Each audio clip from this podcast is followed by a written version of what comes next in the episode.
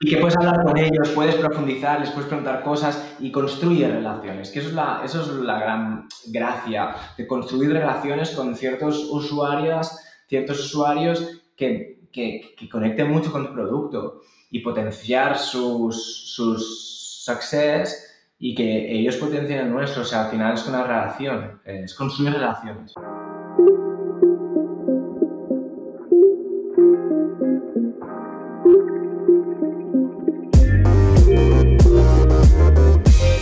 Todos y bienvenidos al episodio número 10 de Hipercreativo. Mi nombre es Roxana Kruger y hoy me acompaña Alex Antolino. Él es director creativo de Typeform, considerado el primer creador de formularios con un enfoque centrado en las personas.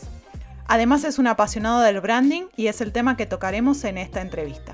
Alex nos cuenta desde su experiencia y perspectiva cómo las marcas son como personas, crecen y evolucionan. La importancia de que las marcas se centren en crear comunidad y contenido para hacer productos y servicios que realmente impacten en la gente. También hablaremos sobre cómo hacer marcas o empresas más conscientes y cómo éstas pueden impulsar cambios positivos en la sociedad. Espero que disfrutes de esta conversación y ahora sí, vamos a la entrevista. Bienvenido Alex, agradecerte muchísimo que estés aquí con nosotros en un nuevo episodio del podcast de Hipercreativo. Eh, para aquellos que quizá no te conocen, si te puedes eh, hacer una pequeña presentación, eh, decirnos quién eres y qué haces. Claro, bueno, encantado de estar aquí hablando contigo esta tarde. Eh, soy Alex Antolino, soy director creativo. Eh, en los últimos cinco años he estado trabajando desarrollando marcas para startups del mundo tecnológico. Mi mayor proyecto ha sido Typeform hasta la fecha, que ya no es una startup. Typeform es ahora ya una empresa un poco más grande. Cuando yo entré hace cinco años eran 30 y ahora somos casi 300, o sea que imagínate. Y, nada, pues lo que, lo que hago es desarrollar marcas a través de contenido. Em, esto es un poco lo que yo hago. Y esto de desarrollar marcas o el branding, que es una de las cosas por las que creo que más se te, se te conoce realmente, ¿qué significa para ti o qué, qué, qué quiere decir? Porque creo que hay demasiadas, eh, no sé, demasiadas palabras que a veces relacionamos con el tema del branding y no, no termina de quedar claro qué, qué es. Bueno, totalmente de acuerdo. O sea, este es un problema que yo, eh, o sea, yo no soy, mi background es cine, ¿vale? Yo estudié cine, eh, estuve realizando publicidad, eh, tuve mi productora de, de Publi y tal, y acabé en el mundo de la dirección creativa un poco de, de casualidad, porque, ¿sabes? Como, que, como un poco de accidente, ¿sabes? Yo estaba buscando un curro para ganar pasta y irme a viajar me salió Typeform y Typeform me explotó en la cara y fue como, hostia, qué, qué, guay, ¿no? Y me empezó a molar, ¿no? O sea, y entonces ya me quedé como director creativo y descubrí pues esta pasión mía que es más el, el branding, incluso más de lo que me gustaba hacer cine, ¿no? Eh, para mí, o sea, el branding es simplemente el proceso de crear una marca y estoy totalmente de acuerdo contigo de que hay muchos términos eh, que se mezclan y ese es el problema que yo me encontré cuando tuve que hacer el rebranding de Typeform y, y, no tenía ni idea de lo que era el branding, no tenía ni puta idea. O sea, y claro, entonces lo típico, ¿no? Google, branding, no sé qué. Y yo era en plan de, ¿qué coño es? O sea, ¿qué es esto? Yo estaba buscando en plan de, ¿qué es esto del branding? Y no tenía ni idea, o sea, no, no lo explicaba en ningún lado bien, ¿vale? Y, y esto fue uno de los motivos por los cuales me decidí a empezar a hacer content Em, para la gente que se encontrará como yo, como que no tiene una formación específica de... Porque tampoco creo que te puedas formar. Eh, bueno, hoy en día igual hay másters y tal y te lo tocan en pues, carreras de diseño gráfico o lo que sea, pero como que no ha, que es como muy, no nuevo, pero como que no está muy explicado en ningún lado. Y es lo que tú dices, que hay como mil definiciones, ¿no? Y, y, eso es un poco la razón por la que yo empecé a hacer contenido, como para poner al alcance de la gente lo que yo entiendo que para mí es el branding y la experiencia que voy ganando, pero explicado de una forma que sea fácil de entender, ¿sabes? Sí, bueno, ahora iba a dar un ejemplo de lo del vision y mission, que es como a mí me costó un huevo de entender, porque es que en serio teníais que escoger visión y misión, que son palabras que se escriben prácticamente igual, o sea, en plan, bueno, mil cosas de estas. Entonces, respondiendo a tu pregunta, para mí el branding es, una, es el proceso de crear una marca. Y lo que significa para mí es como una gran oportunidad como para poner en la sociedad narrativas que hagan el bien. Esto es como yo me tomo el branding a título personal. Em, Si vas a mi Instagram, arroba Antolino, em, verás que hay un montón de, de cosas, eh, de, de, contenido relacionado en este tema. En un futuro próximo em, todavía voy a como double down en esta línea, como a, ir más en esta línea, porque creo que es súper importante, ¿no? Creo que las marcas hoy en día realmente son quienes están definiendo las narrativas de la sociedad, incluso más que la política, muchas veces. Em, y creo que la gente que tiene posiciones como la mía de director creativo, head of brand o cualquier, otra, cualquier otro rol encargado de poner esas narrativas en la calle, pues tenemos la obligación de, tener cierto criterio moral y ese es el motivo por el cual es como mi forma de contribuir un poco a la sociedad. Suena un poco grande, pero, pero bueno, eso es lo que para mí es el branding. Sí, y hay una cosa, bueno, de, hablando precisamente del tema de Instagram, eh, una de las cosas que te he visto que, comentas mucho es esto de que las marcas son como personas. Eh, ¿por, por, qué, ¿Por qué crees que es así y cuál es el beneficio de verlo así también? Bueno, me encanta que me hagas esta pregunta porque, o sea, las marcas son como personas, es algo que un día yo sin tener ni idea de branding hice clic, ¿sabes? O sea, yo, claro, yo no tenía ni idea, no, no tenía una formación y tenía que intentar buscar una forma de entender lo que es una marca. Y un día dije, hostia, en verdad es como una persona. Entonces, para mí, sin tener, digamos, el conocimiento técnico, de, pues, qué es una positioning statement, que todas estas cosas que ahora luego ya sabes y lo que es una identidad visual y todas estas cosas que yo en ese momento no desconocía, em, pues para mí fue algo que, que hizo clic un día y me ha ido muy, muy bien para, siempre que no he sabido cómo resolver algo a nivel técnico, pues decir, hostia, ¿qué haría esta marca si fuera una persona? Y es que me ha funcionado muy bien siempre. Em, porque una, las marcas al final son la reputación eh, de, una empresa, ¿no? Es lo que la gente percibe de esa empresa, ¿no? Luego está el Martin Meyer que te dirá que es el gut feeling, cada uno te dice a su manera, ¿no? Pero al final no deja de ser eso, o sea, no deja de ser la reputación que tiene una empresa eh, en la mente de cada usuario.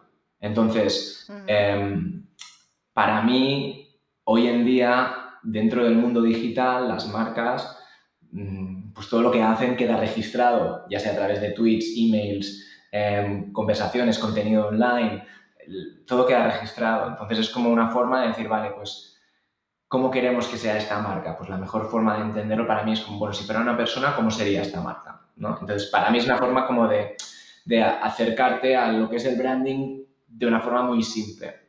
Hay una cosa que también me llama muchísimo la atención y que por eso me gusta tanto tu approach al tema del branding, es esto de hablar mucho de la empatía y de ser amables o el kindness y, todas estas cuestiones que en un principio no se ven casi siempre asociadas al tema del, branding, pero creo que, no sé, de alguna manera lo expones muchísimo y me gusta muchísimo ese approach precisamente y, y de ahí también de decir, bueno, eh, si vemos a las marcas más como personas, qué emociones también tienen o generan esas, esas marcas de, de alguna manera, ¿verdad? Total, y aparte, o sea, me alegro que como que resuenes con este tipo de mensajes porque yo creo que es como súper importante. Al final es humanizar un poco las, las, empresas, es humanizarlas las empresas y al final si tú tienes una marca, ¿qué tipo de marca quieres tener? ¿Quieres tener una marca que escuche? Es como al final qué clase de persona quieres ser en la vida, ¿sabes? y cuando te relaciones con otras personas. ¿Quieres ser una persona que escucha? ¿Quieres ser una persona que la gente acude cuando tiene problemas? ¿Qué tipo de persona quieres ser? ¿Quieres ser una persona que destaca eh, de forma agresiva entre los demás? ¿O quieres ser una persona humilde pero con las cosas claras? ¿no? Entonces, bueno, yo creo que va muy ligado o sea, a esta visión mía como de humanizar las marcas y, y bueno, yo creo que es muy importante. O sea, al final hay personas de todos los tipos y hay marcas de todos los tipos. Y al final se trata un poco de que creas, también va muy ligado a los valores de cada uno. O sea, para mí es muy importante escuchar en esta vida. Entonces, pues las marcas que yo ayudo a desarrollar, pues creo que es muy importante que escuchen y entonces este tipo, yo hablo desde este approach porque es como lo veo, ¿sabes? O sea, yo no tengo esta visión técnica igual que tiene alguien de marketing, eh, con un background de marketing, eh, para, porque tengo esta visión de que las marcas van más allá de vender. Yo creo que estamos en una sociedad, es lo que lo he explicado alguna vez en algún y en, las charlas que doy, en las keynotes que hago en conferencias y tal y cual, creo que en el The Next Web lo expliqué esto, que para mí es un poco lo que, comentaba antes, que las marcas tienen un rol muy clave eh, en la sociedad. Y si una marca, mm, pues yo qué sé, a mí no me gusta Nike, pero lo que hace Nike con Colin Kaepernick de pues defender un ideal o, un, o, lanzar un mensaje potente, yo creo que esto es súper importante. Y, y, al final es lo que decía en, en, estas charlas, que la gente pues ya no va tanto a la iglesia como iba antes. Antes era muy fácil, porque todo el mundo iba a la iglesia el domingo, todo el mundo. Sea la iglesia que sea, pero todo el mundo iba a la iglesia, entonces tú tenías un cura ahí que te mandaba unos mensajes y la, la religión dictaba Em, lo que la sociedad, los, los, valores de la sociedad. Y si no cumplías esos valores te ibas al infierno. Eh, literalmente. Entonces, em, claro, esto ya no pasa tanto. Obviamente hay mucha gente que sigue yendo a la iglesia activamente y cada uno tiene su espiritualidad y me parece genial, pero ya no pasa tanto. Hay mucha gente que igual ya no consume eh, ese tipo de información de esa forma. donde estamos todos todo el día es aquí, ¿sabes? en el teléfono móvil y en Instagram, de cada tres posts o cuatro posts que ves, uno es un anuncio. Entonces, bueno. Claro. Ahí está la responsabilidad de, de cada uno. Pues sí, y entonces, a ver, si queremos traerlo a nuestro día a día, ya sea como diseñadores de marcas o para alguna empresa que se esté planteando, bueno, eh, quiero hacer de mi branding algo un poquito más fuerte. ¿Cómo hacemos para humanizar precisamente estas marcas? ¿Cuál sería el proceso? ¿Qué cosas deberíamos tener en cuenta para poder hacer esto? Bueno, esta pregunta podría durar como cinco horas. Em, pero así como el primer paso yo creo que es entender que una marca no es solo el diseño, que esto ya, yo creo que ya estamos en un punto que ya lo hemos repetido mucho, que una marca no es un logo, pero bueno, tampoco es una identidad visual, porque hay mucha gente que dice, no, no, una marca no es un logo, es una identidad visual, y es como, no, no, no, es que una marca es todo. una marca es, o sea, la identidad visual, o sea, de la, para seguir con el paralelismo que yo hago siempre de las personas y de las marcas, un logo sería tu cara, ¿vale? Mm. Em, tu identidad visual es tú cómo vistes, ¿vale? Em, y el aspecto físico que tienes. Luego, como hablas es tu identidad verbal, ¿vale? Cómo te comportas es tu comportamiento y las marcas tienen un comportamiento. Entonces, un poco lo que decía antes, que todo, todas las acciones hoy en día, o la mayoría de las acciones que han registradas en el mundo digital, a través de Twitch, posts en Instagram, vídeos de YouTube, conversaciones, ¿sabes? Em, y entonces, yo creo que el primer paso para empezar como a humanizar es, si tú entiendes esto, ¿no? En plan, entiendes que una marca eh, es como una persona al final online y tiene conversaciones múltiples con, con todos los potenciales customers o con toda su audiencia. Entonces, esa visión holística de entender que no es solo el equipo de diseño, porque antes se veía así, ¿sabes? Antes el branding era más una cosa de marketing y una cosa de, de diseño pero ahora ya es algo que va al top, para mí al menos, eh, va al top de la empresa.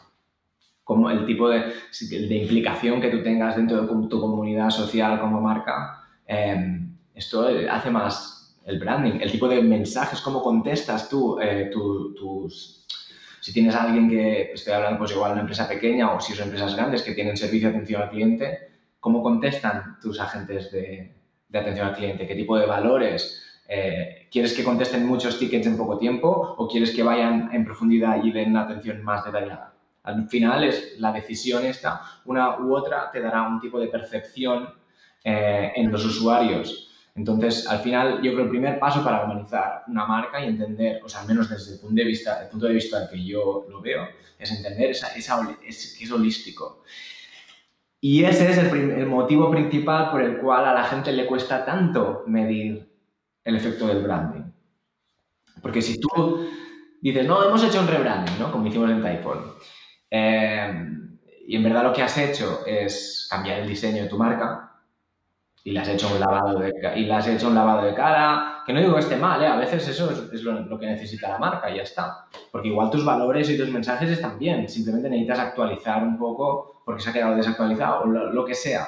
Pero si tú has hecho una identidad visual eh, y le has puesto, le has puesto fuera, pues yo qué sé, puedes intentar medir, seguramente habrá tus, tendrás tus KPIs para medir el impacto de ese rediseño de tu identidad visual. Pero ¿cómo mides tu branding cuando estoy diciendo que es algo que es desde todos los lados, ¿no? Eh, ese es el problema que ahora mismo hay, pues es como, yo siempre hago esta analogía, ¿no? Es como ir al gimnasio, ¿vale? La gente dice, uy, estoy gordo, estoy gorda, voy al gimnasio, ¿no? El 1 de enero, voy al gimnasio, me he apuntado en un gimnasio, que la matrícula era gratis, vale, perfecto. Eh, y te vas al gimnasio y entrenas y a las tres semanas te miras el espejo y dices, bueno, tampoco me he adelgazado mucho, ¿no? Y, pero claro, es que al final te das cuenta cuando llevas, yo qué sé, tres meses entrenando que al final no es solo que vayas al gimnasio, sino que igual lo que necesitas es dejar de fumar porque no, no, no estás, no, te llega aire a los pulmones. Igual lo que necesitas es comer bien em, para tener fuerzas para entrenar y que no estés comiendo azúcares o grasas saturadas, cosas de estas. Igual lo que necesitas también es que te dé un poco el sol y estar en el... Entonces, si haces todas estas cosas en cierta medida, ahí puedes empezar a ver resultados, ¿no? Fuertes, ¿no? Y este es un poco, pero entonces cuando estás de puta madre te sientes bien, ¿de dónde viene ese sentirse bien? ¿Viene de, las, de los entrenos que hago a las 9 de la mañana? ¿Viene de que ya no como, no, ingiero azúcar? ¿Viene de que he dejado de fumar? Eh, ¿De dónde viene? Pues viene de todo. Entonces, eh, tu bienestar, ¿cómo se mide? Va por ahí. Al final es un balance de todo, de, de todo, eh, de todo lo que de lo que somos también de alguna manera. Entonces, de alguna forma también eh, quizá mirar al ver las marcas de manera más holística es buscar el balance entre todos los puntos de contacto que de hecho tenemos eh, con las personas o con tus clientes o con quien te siga. Es eso, es buscar todas las interacciones y una vez tú tengas definido de qué va tu marca, y eso le interese al usuario y sea relevante dentro del mercado, porque al final no se trata solo de lo, que tú quieras, al final vives en un contexto y vendes a alguien. Entonces, una vez tienes eso claro, puedes mirar si todas tus interacciones con todos tus touch points o puntos de interacción están alineados. Si tú dices que eres muy empatética o como marca o tienes mucha em, eh, Empathy, es que no es un, perdón, es empatía, empatía, sí, sí. Empatía. Y, pero a la hora de la verdad, mm, lo que estás haciendo cuando, tiene, cuando te mandan un, Customer Success de esto es un ticket, es em, poner un auto-reply, eso no es empatía. Entonces, ahí hay una, hay una falta de coherencia, ¿no? Yo creo que va por ahí un poco. Perfecto. Y pasando quizá algo un poco más eh, historia, práctico, como le querramos llamar, eh, ¿nos puedes contar a ver un poco cómo fue ese tema del rebranding de Typeform o si tienes incluso algún otro eh, proceso por el que hayas pasado o algún otro proyecto que también nos quieras contar, a ver cómo fue, porque sí que recuerdo haber visto algunos videos en los cuales explicaban un poco cómo había sido esto y precisamente estaban en la búsqueda de una marca más humana, eh, o sea que es básicamente eh, lo que ya nos comentabas. A ver si nos puedes comentar un poquitito más en detalle cómo, cómo fue esto, cómo lo hicieron, qué pasos siguieron. Vale, pues, o sea, nosotros teníamos bastante claro el camino hacia donde queríamos ir en Typeform, y cuando digo nosotros, digo yo, Paul Campillo, que es ahora Head of Brand en Typeform, y, y un poco CEO, los CEOs ¿no? de BT Robert. Teníamos bastante claro, perdón, una cosa antes de que nos vayamos a este tema, que se me acaba de, esto, el segundo paso más importante de la pregunta, eh, de la pregunta anterior, perdón, pero es que esto es muy importante, se me olvidó decirlo, que, que eh, la persona que está en, de CEO, ¿vale? Em, de, capo o jefa o lo que sea. La persona que manda que entienda lo que es el branding. De primero, lo más importante, 100%. Si no, da igual el trabajo. O sea, te vas a dar golpes contra la pared. Y hecho este eh, pequeño paréntesis, volvemos a, lo que estabas comentando antes, ahora, o sea, ahora sobre el rebranding de Typeform. El rebranding de Typeform, em, nosotros teníamos claro hacia dónde queríamos ir, pero eh, éramos novatos, o sea, tenemos ni idea de cómo llegar ahí. entonces lo que hice fue contratar a Design Studio, que son una agencia que tiene ya pues, experiencia, habían hecho Deliveroo, habían hecho Airbnb, son la agencia que están en Londres y en Estados Unidos y en, Australia creo también.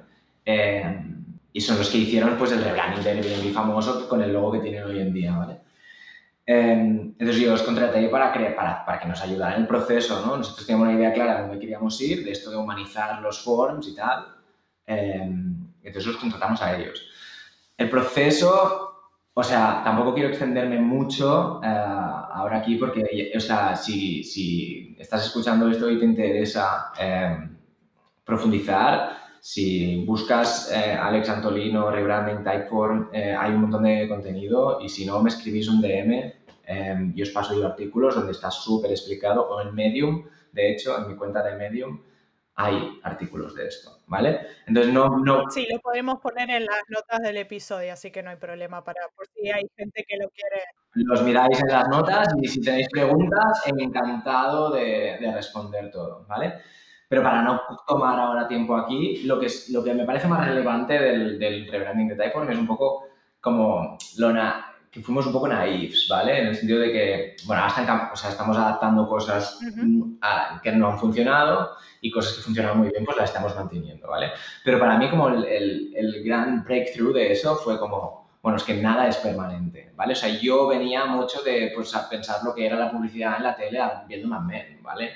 Y los tiempos han cambiado, o sea, una marca, igual que una persona, está viva y puede cambiar y puede evolucionar, ¿vale? Antes las marcas eran súper rígidas y súper, no, tú tienes un color y este color, tal y cual, y ahora ya no. O sea, las marcas son flexibles, son líquidas y igual que las personas, em, pues evolucionan y van pues aprendiendo, ¿vale? Entonces, una de las grandes cosas que nos dimos cuenta es que nosotros con Design Studio em, definimos una brand proposition para los que no, lo saben lo que es una brand proposition, es pues como una brand promise, ¿vale? Es como la promesa de la marca. no es un eslogan, porque eso sería como lo que va con el eslogan, es como Airbnb, belong anywhere, ¿vale? O sea, eh, eso es como lo que va con el logo y es como tu mensaje de marca principal, ¿vale? Una brand proposition es tu proposición como marca, ¿vale? Que, que sería más parecido a la visión de la marca. ¿Qué quieres aportar, ¿vale? A veces coincide con el eslogan, a veces no. ¿Vale? En Apple, por ejemplo, em, creo que el eslogan durante mucho tiempo fue Think Different, ¿no? Eh, no sé si lo sigue siendo, pero bueno, en todo caso, ese es como el más típico. Sí, bueno, es el más reconocido, al menos creo, en la, en la historia de... Exacto, pero su brand proposition es Challenge the Status Quo. Está conectado, pero no es exactamente el mismo. En el caso de Airbnb, como yo he trabajado con Design Studio, sí que sé que es el mismo. O sea, su brand proposition y su, y su, tagline es Belong Anywhere. No sé si lo sigue siendo o ha cambiado. Pero, o sea, puede ser lo mismo o no, pero bueno, volvamos un poco al tema. Eh, básicamente es que la, cuando nosotros definimos con Typeform la brand proposition y con Design Studio para Typeform, pues nosotros dijimos, vale, esto es, ¿vale? Fue un proceso de 6 o 10 meses, ¿vale? De todo el rebranding. Y cuando lo implementamos internamente, hicimos la presentación, explicamos, o sea, todo el mundo on board con eso. Incluso cuando estábamos desarrollando la página web nueva y todo el rollo, con eso en la cabeza, ¿vale? Pues luego nos dimos cuenta, una vez ya estaba todo eh, implementado y lanzado, que no funcionaba y que había que cambiarlo. Y lo cambiamos. A, los ocho meses hicimos un, un otro proyecto interno de replantear la brand proposition porque no nos estaba funcionando. Y, ahí me petó un poco la cabeza de decir, bueno, mm, a veces te gastas mucho dinero, haces un proyecto muy grande que parece que va a ser, y tú en ese momento tienes que creer que, que, va a cambiar y va a ser tal, pero luego te das cuenta que es mucho más, que la iteración a veces tiene más valor que el gran reveal, ¿no? Entonces para mí ese proyecto fue un gran breakthrough en ese sentido, ¿no? De decir, bueno, es que al final una marca está viva y hay cosas como la comunidad que prácticamente son mucho más importantes em, que una identidad o, o, cosas así. Yo es como pienso hoy en día, igual dentro de un año vamos a tener una conversación y cambiar de opinión, pero ahora mismo em, yo me estoy dando cuenta que las marcas que son community driven son súper mucho más potentes y aparte están aseguradas para el futuro que esas marcas que como son como muy cool y tal y cual, pero que, por ejemplo, en Typeform yo nunca, prácticamente no hablé muchas veces con usuarios en mis cinco años de estar en Typeform. Hablé algunas veces, pero es que yo con VideoAsk, que es la marca que estoy llevando ahora dentro de Typeform, em, que es un producto nuevo que hemos sacado hace un año, que es como online forms pero con vídeo, así como para explicarlo rápido. Eh, yo es que hablo con usuarios cada semana. Entonces, esto es un gran cambio y esto no es ninguna novedad, no me lo he inventado yo, pero sí que puedes crear una marca a través de tu interacción con los usuarios. Y entonces hoy, hoy en día para mí es más importante pues el podcast que estoy haciendo donde aprendo de los usuarios y contamos como cosas relevantes. Para mí esto es mucho más importante ahora mismo, en el estado en que estamos, que crear un design system, por ejemplo. Volviendo un poco a lo que comentabas antes, ¿habría algo que dijeras, bueno, eh, lo hicimos así, ¿cómo lo, ¿cómo lo hubieras hecho diferente o qué aprendiste de eso precisamente para, por ejemplo, ahora implementarlo en videos de manera diferente o que, o que creas que puede llegar a funcionar mejor?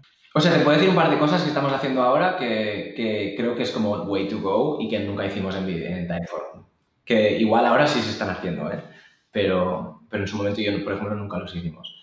Una de las cosas que en Typeform nunca hicimos fue crear contenido multiplataforma. Es decir, nosotros teníamos dentro de marketing una leadership que venía muy del written content, ¿vale? De contenido escrito. Em, entonces hicimos un blog, pero, o sea, creamos un blog desde cero en eh, custom code, no sé qué, tal, y venga, artículos, artículos, artículos. Eso está muy bien para SEO, y todo este tipo de cosas, pero, por ejemplo, los artículos no tenían los comentarios abiertos. Con lo cual, primera, primera y más importante learning de cómo yo hice el branding en Typeform y cómo lo estoy haciendo ahora en VideoAs es community. Y la diferencia entre una community y una audiencia es que la audiencia es un grupo de personas que hablan, te escuchan y hablan contigo, ¿vale? La community es un grupo de personas que hablan contigo y te escuchan, pero que también hablan entre ellos. Para mí esa es la diferencia principal. Si tú eres un youtuber y una youtuber y tienes tus vídeos online y te escribe gente, tienes más posibilidades en los comentarios de crear cierta comunidad de gente que se empieza a reconocer de, de un vídeo al otro, que si tú directamente tienes un blog post con los comentarios cerrados. ¿no? Y eso es un poco lo que nos pasó a nosotros, em, que había mucho enfoque en el blog por temas de SEO, tal y cual, pero nunca jamás le dijimos a un usuario de, de Typeform, mira, hay este como tú. Mira, esta está haciendo esto también. Mira, esta persona, ¿sabes? O sea, mm, entonces eso ahora en VideoAs creo que también fue uno de los learnings de David Okuniev, que es el creador de VideoAs, que es uno de los co-founders de Typeform, lo primero que hizo es crear una Slack community donde iba invitando gente.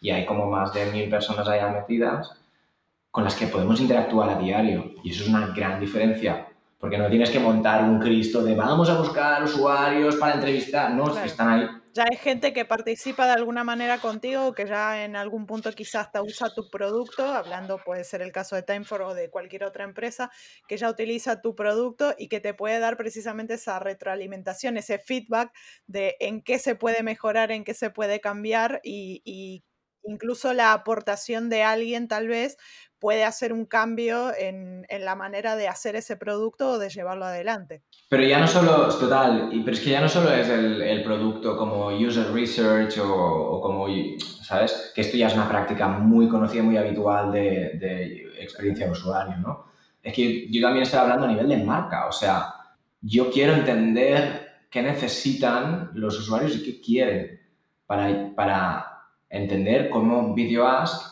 dentro de lo que nosotros queremos hacer con VideoAds, eso encaja. O sea, hay como las tres esferas de lo que es la, que alguien dice por ahí, las, las tres Cs, ¿no? Que es em, company, customer y no sé qué es la otra C. O sea, hay, hay, como la empresa, el mercado y el usuario, ¿vale?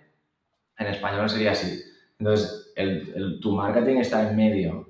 Entonces, tú tienes que entender qué es lo que quieres conseguir con tu marca, que es un poco lo que decía antes, em, entender qué es lo que necesita y quiere el usuario y en qué contexto estás, está tu producto y está eh, tu, es el mercado. Y ahí en medio es donde quieres colocar tu marca.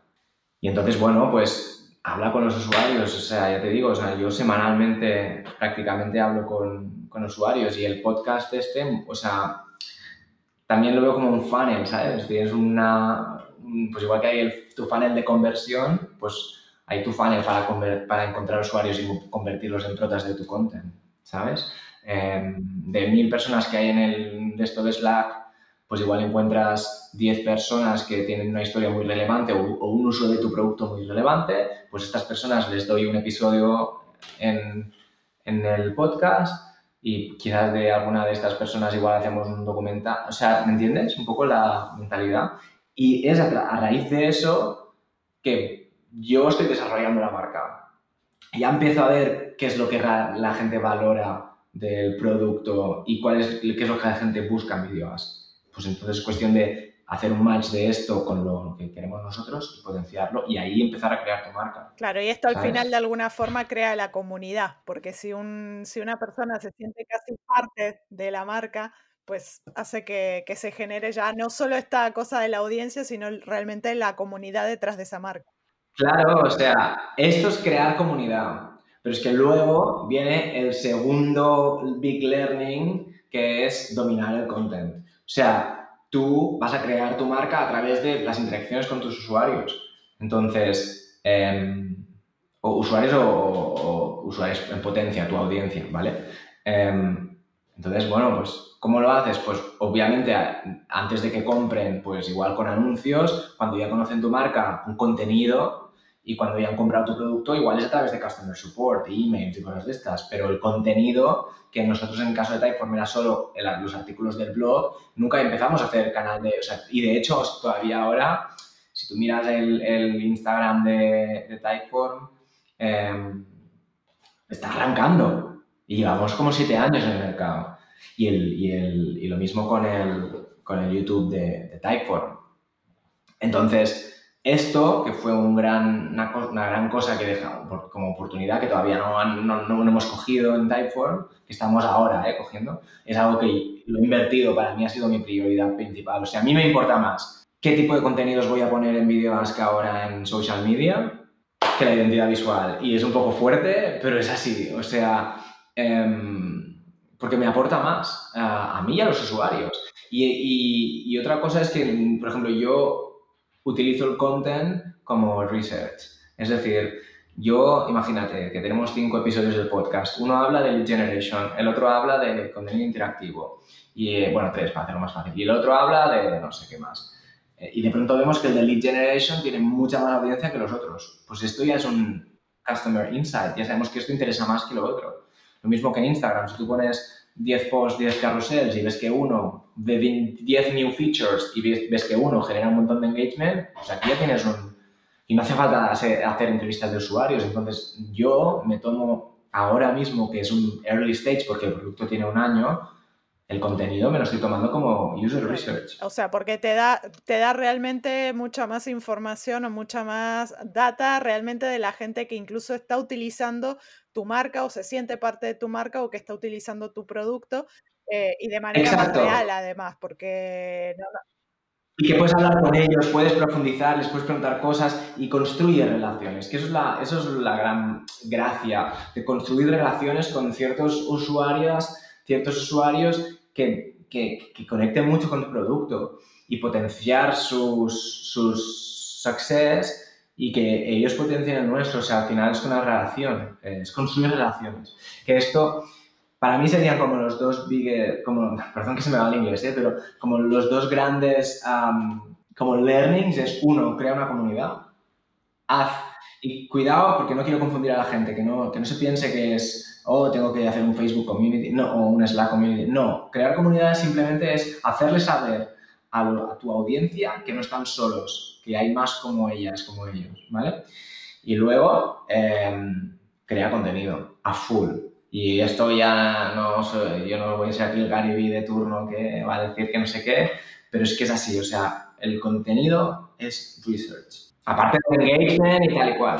Sí, sí, es el contacto directo con aquel que realmente está utilizando de alguna forma, bueno, como en el caso de Typeform, utilizando el producto eh, y que se siente parte al final de, esa marca.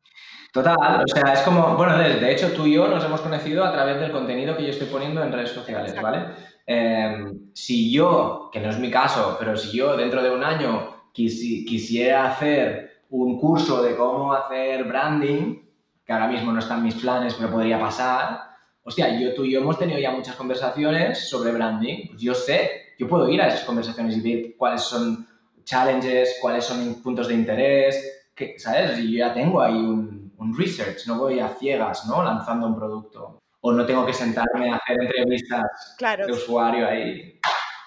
Que es mucho más frío, porque al final una entrevista de usuario te puede ir muy bien en un momento dado, pero al final no deja de ser una interacción un poco forzada, porque al final estás pidiéndole a alguien que te responda preguntas, es mucho más fluido, mucho más natural una relación que has desarrollado durante X tiempo a través de interacciones online.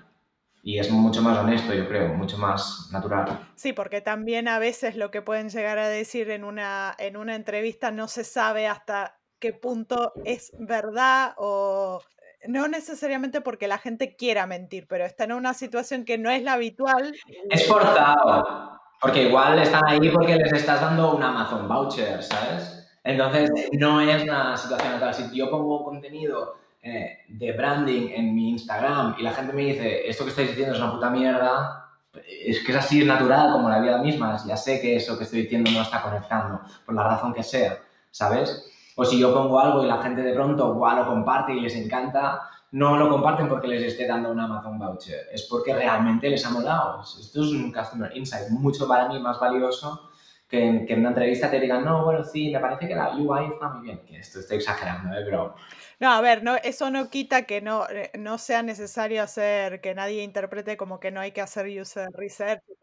Exacto, bueno, ya sabéis que los que me conocéis, que yo soy muy extremista y lo que intento es como transmitir un mensaje claro. Yo no estoy diciendo que las entrevistas de usuario no sirvan, ¿eh? O sea, yo estoy haciendo brand strategy, yo estoy haciendo brand strategy y las, las estoy haciendo constantemente. Lo que vengo a decir es que hay otras formas de entender a tu audiencia sobre todo a la hora de crear marcas que son incluso a veces como mucho más orgánicas, como a través de contenido. Y contenido y como teniendo conversaciones a partir sí, quizá en el caso de tal vez de crear un producto, sí necesariamente tienes que hacer entrevistas más a menudo y demás, porque ya tienes que probar ciertas funcionalidades tal vez de algún producto, eh, que quizá en ese contexto tal vez sí sirva, pero a la hora de crear marca, que es algo más intangible, quizá eh, sí que es verdad que tener el, eh, digamos, la data directamente de la gente creo que es un poco más, más valioso.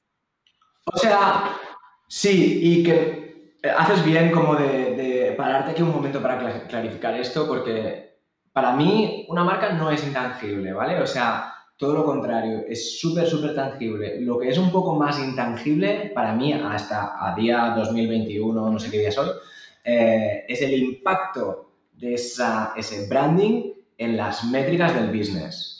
Eso es lo que para mí ahora mismo me cuesta todavía de medir. No he encontrado una fórmula, por favor, si alguien en la audiencia la tiene, que me escriba un y me se la compro. Pero ahora mismo yo no he encontrado esa fórmula. Eh, pero lo que es una marca para mí es súper tangible y precisamente ese es el motivo por el cual yo hago content. Eh, para poder dar las herramientas de hacer breakdown de una marca, porque se, puede, se puede, es tangible, se puede crear una marca. No es como antes que te decían, no, no, hoy no te puedo compartir el proceso. No, hay un proceso muy sencillo, eh, bueno, muy, sencillo. Hay un proceso definido y claro que te permite crear una marca y hay cosas que tú puedes hacer para que tu marca sea la forma que tú quieres, ¿vale? Em, eso quiero que quede claro. Y en lo que decía de las entrevistas, em, bueno, o sea, yo sí, sí que valen, o sea, para branding también, para brand strategy, son imprescindibles las entrevistas porque tú puedes tener muchas conversaciones a través de contenido con tu audiencia, pero igual no te han contestado lo que en ese momento necesitas, Lo que sí que no lo veo como la única forma de interacción em, y creo que es muy importante pues eso, ¿no? Pues tener relaciones, porque al final la entrevista es una entrevista, pero, pero una, una relación, em, pues bueno, pues vas más a más profundidad, yo creo. Perfecto. Y ya pasando más a una parte también un poquito más práctica y de hablando ya de otro proyecto también que, que salió hace muy poquito, que es este del Brand Compass. A ver si nos puedes comentar un poquito de qué va y que creo que viene bien para alguien que quizás se quiere eh, empezar a meter en algo más profundo del tema del branding, precisamente. Bueno, Brand Compass es un experimento. O sea, es un experimento. Yo creo que una de las cosas buenas de Typeform es que siempre nos han dado bastante espacio para probar cosas, ¿vale? Y el Brand Compass es un experimento bastante loco que quise hacer yo em, para generar brand awareness, ¿vale? O sea, yo creo que una forma de generar brand awareness muy buena es innovando, ¿vale? Em, te puede salir bien, te puede salir mal, ¿vale? Pero ahí está, si te sale bien, pues lo puedes petar, ¿vale? Em, para la gente que igual no sea tan familiar, pues brand awareness al final es que la gente conozca y hable de tu marca, ¿vale? Entonces yo, y, he hecho workshops y, charlas sobre este tema, yo creo que la innovación es una muy buena forma em, de crear algo que llame la atención eh, por el motivo que sea, y que la gente hable de ello, ¿vale? Cuando, tú, cuando algo es nuevo, de entrada genera interés, ¿vale? Entonces, me di cuenta a través de una campaña que hicimos, eh, de una historia interactiva, que ahora la hemos vuelto a lanzar con VideoAsk hace poco, eh, en el que en su momento usamos Typeform y ahora se, lo puedes construir tú con VideoAsk. Hicimos un cortometraje, un thriller de, de cortito e interactivo, en el que tú podías escoger, pues como Choose Your Own Adventure, tu película, ¿no? Y eso lo petó, o sea, fue una locura. En un fin de semana, bueno, la gente se volvió loca. ¿Por qué? Porque era algo nuevo, todavía no, no había salido la peli de Netflix esta interactiva, era como algo como tal. Y ahí me di cuenta, digo, hostia, esto es un buen filón, ¿sabes? En plan de innovar, hacer algo nuevo, que a la gente le dé que hablar, pues es una forma de, que, de compartir algo que la gente lo comparta, ¿sabes? Entonces, Brand Compass fue un experimento en esa línea. O sea, nosotros queremos que Typeform em, sea esa empresa a la que tú acudes cuando quieras dar una muy buena experiencia a tus usuarios y cuando tú quieres construir una, marca de forma meaningful, ¿vale? Cuando tú quieres que una, marca que tenga sentido, que signifique algo, em, Typeform tiene herramientas para que tú consigas eso, ¿vale? Y entonces yo pensé, hostia, ¿cómo podemos em, cómo podemos crear algo que no sea un vídeo ni un póster, sino que tenga una experiencia que no se haya visto mucho y que mande ese mensaje, ¿no? Que gracias a Typeform tú puedes ayudar a, buscar, a crear una marca más interactiva.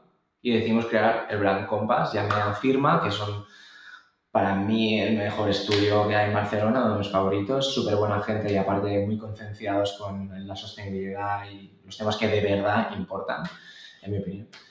Em, y bueno, ya, pues con ellos hicimos el Brand Compass, que al final no deja de ser como una especie de herramienta de, reflexión que te ayuda, que te manda preguntas, em, que las escribió em, Alejandro Masferrer, que es quien está detrás de Triggers, que también es otra, que creo que tú le entrevistaste, ¿no? Exactamente, sí. Eh, probablemente salga antes de, esta entrevista, así que sí, eh, estará hilado con ese tema. Pues, pues mirarlo porque él tiene muchas cosas que decir, es digo, muy, muy, muy interesante y trabajamos con él y con él desarrollamos pues todo el contenido de las, de las preguntas que, de Brand Compass y con con firma diseñamos como toda la experiencia y la app y tal. Y el concepto y demás. Eh, y eso fue pues un experimento que quise hacer, ¿sabes? De decir, hostia, ¿podemos crear algo nuevo, una especie de byproduct como subproducto que ayude, a, que, que sirva para lo mismo que sirve Telephone, que sirve VideoAsk, que es crear una marca meaningful, em, pero que lo, que lo ataque de otra forma y a ver si eso conseguimos que la, genere interés y la gente lo comparta, ¿no? Y, hostia, pues ha funcionado bastante bien. O sea, la gente, em, al ser nuevo, yo diría que le cuesta igual al principio entrar un poco, que no entiende muy bien de qué va. Igual también por cómo igual lo estamos promocionando, tal y cual. Pero cuando la gente lo prueba es como, guau, esto mola un montón. Y nos lo hemos encontrado, lo transformamos en una experiencia de realidad virtual para llevarlo a, a conferencias en su momento cuando se podían hacer conferencias físicas y la gente flipaba, en plan, claro, tú vas a una conferencia de marketing, creo que lo íbamos a Unbounce, eh, la conferencia, esta macro conferencia en Boston de marketing, de, de, Unbound o Inbound. Eh, y claro, la gente flipaba, en plan, ¿cómo, cómo? Yo venía a una conferencia de marketing y hay una experiencia de branding de realidad virtual. Esto, esta, este era el objetivo, que la gente pues hable de esto, brand awareness y sirva para algo. Y al final no sea quemar cartuchos para que hablen de ti, sino que aportes valor, ¿vale? Y eso es un poco el, experimento del Brand Compass. Yo para mí es súper interesante y de hecho ahora con Video Ads, de hecho me tengo que plantear una nueva campaña y yo creo que vamos a probar algo también en esta línea. No sé qué, pero, pero bueno, intentar aportar valor de una forma un poco más interactiva, ¿no? De, creando un producto. Sí, casi una experiencia en sí misma. Sí, o sea, de hecho el brand Compass se podría, se podría comercializar, o sea, lo podríamos vender si quisiéramos. Pero bueno, en este caso, en lugar de ganar dinero, lo que queremos es ganar awareness, pues lo ponemos gratis. Sí, la verdad que el proyecto es muy, muy bonito de ver. Eh, he estado echando un vistazo en la, web y súper súper bonito, súper ameno, no solo a nivel visual, sino obviamente las preguntas que te plantea, que te, eh, te dejan ahí pensando un rato, diciendo, em, espera, aquí tengo algo más. Es como mierda. Bueno, un poco la idea, la inspiración era como un poco el tarot o el oráculo, ¿no? En plan, es como un oráculo del branding. Bueno, un poco la inspiración que teníamos de decir, hostia, mm, algo tecnológico que te ayude a reflexionar sobre tu marca, que pueda ir bien pues a empresas pequeñas que igual estas preguntas no se las hacen, ¿sabes? Entonces, pues ahí tienes una, de esto lo podéis mirar en brandcompass.app em, y eso es la web app que tú pues la abres y te pones ahí a, a reflexionar sobre tu marca y lo que, y lo que tú dices, pues hay preguntas que te dejan ahí un poco pensando y decir, hostia, pues... Y eso, eso es el objetivo, que, que la gente se haga preguntas profundas sobre su marca y que las sepan en algún momento responder, porque esto es al final lo que decíamos, te ayuda a humanizar esa marca, ¿sabes? Más allá de si viste de amarillo o de rojo. Sí, e incluso lo pienso a nivel de hasta marcas personales, esto del personal branding y, y demás. Ah, total. Te, te hace reflexionar muchísimo en cuanto a que quizá cómo lo quiero encarar, que ya es algo que te, trasciende de alguna manera. Entonces está como, está muy bien pensado también hasta para eso, para incluso decir, bueno. Bueno, es que claro, para mí, cuando, yo cuando digo marcas, para mí, o sea, puede ser desde una organización, una empresa o una organización sin ánimo de lucro, puede ser una persona, incluso hay productos que son marcas, que igual no tienen, pero son marcas, ¿sabes? Entonces, bueno, total, pues sí, genial. Y ya para las últimas dos preguntitas que te hago para, y, no, y no te quitamos más tiempo, eh, si tienes alguna cosa que hayas escuchado recientemente, leído recientemente referente al tema del branding que te haya hecho clic, que quizá quieras compartir con nosotros. Pues sí, em, sé que lo voy a compartir, que mucha, habrá gente que ya lo haya leído, lo haya leído em, y habrá y habrá quien va a ver el libro y se va a asustar, que es lo que me pasó a mí. Em, que no es un libro de branding, que es el libro de Sapiens, de Yuval. Ahora me matas, pero seguro que con el Google podemos poner aquí en la descripción o lo que sea la recomendación. Miraros, si no lo habéis mirado todavía, el libro de Sapiens, porque es como, te hace, es como una especie de retrospectiva de toda la evolución de la humanidad hasta la fecha de hoy. Em, te hace como salir un poco de tu cuerpo humano para entender como el comportamiento de una forma quizás con una voluntad un poco más objetiva de los patrones por los que los humanos nos movemos. Y esto no tiene nada que ver con el branding a simple vista, pero cuando entiendes que el branding juega un papel crucial dentro de este contexto, pues igual hay cosas que te puedan, que te puedan dar ideas. A mí me ha inspirado muchísimo. Eh, no me lo he acabado todavía porque es un tochaco que flipas y yo soy muy mal lector, eh, entonces me lo empecé a leer y lo dejé por ahí tirado. Eh, y luego me compré el audiolibro porque he ido mucho tiempo en coche últimamente y son siete horas o más, no sé. Siete horas creo que es lo que me queda. O sea, creo que son 14 horas o algo así, pero em, se hace, pasa bien, empieza a enganchar. Y eso Sapiens sería uno. Y luego... Em, y luego quería, ahí se me ha ido la cabeza, quería recomendar otro, se me ha ido. bueno. Bueno, si acaso luego si se te regresa ya lo apuntamos en la... Va a regresar justo en un momento, ya, ya. No, es que hay muchos... Me sale mal porque, o sea, sí que hay muchos libros de branding, de, pues sí que sé, está la visión de Martin Mayer, que está muy bien. Eh, o sea, obviamente Seth Godin, pues todos sus libros, pero es como que ya los conocemos, ¿no? Un poco, y si no los conocemos, mirároslo y es como el ABC del branding y tal. Seth Godin para mí es súper interesante, Martin Neumeyer también, em, pero son como muy básicos, o sea, muy, muy de branding. Entonces, si estás empezando, no te vayas a leer el Sapiens porque es una vas, locura.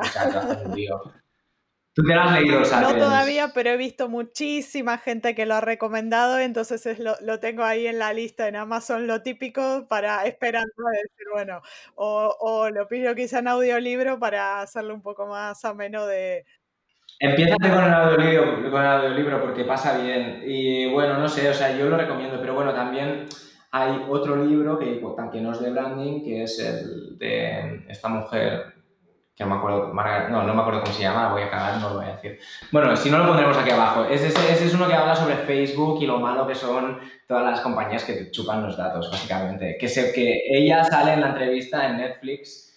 Eh, en el Social Dilemma. En, ese, en el Social Dilemma, creo que sale ella, eh, pero como tiene un nombre así que no me acuerdo. Y el libro, mmm, joder, es que esto también me voy por la mitad y ahora estoy muy espeso y no me sale el nombre, pero lo pondremos aquí en los, esos son libros que no son de branding, pero ya te digo, como yo tengo este approach más casi sociológico hacia el branding que no tan de marketingiano, eh, a mí me han inspirado mucho.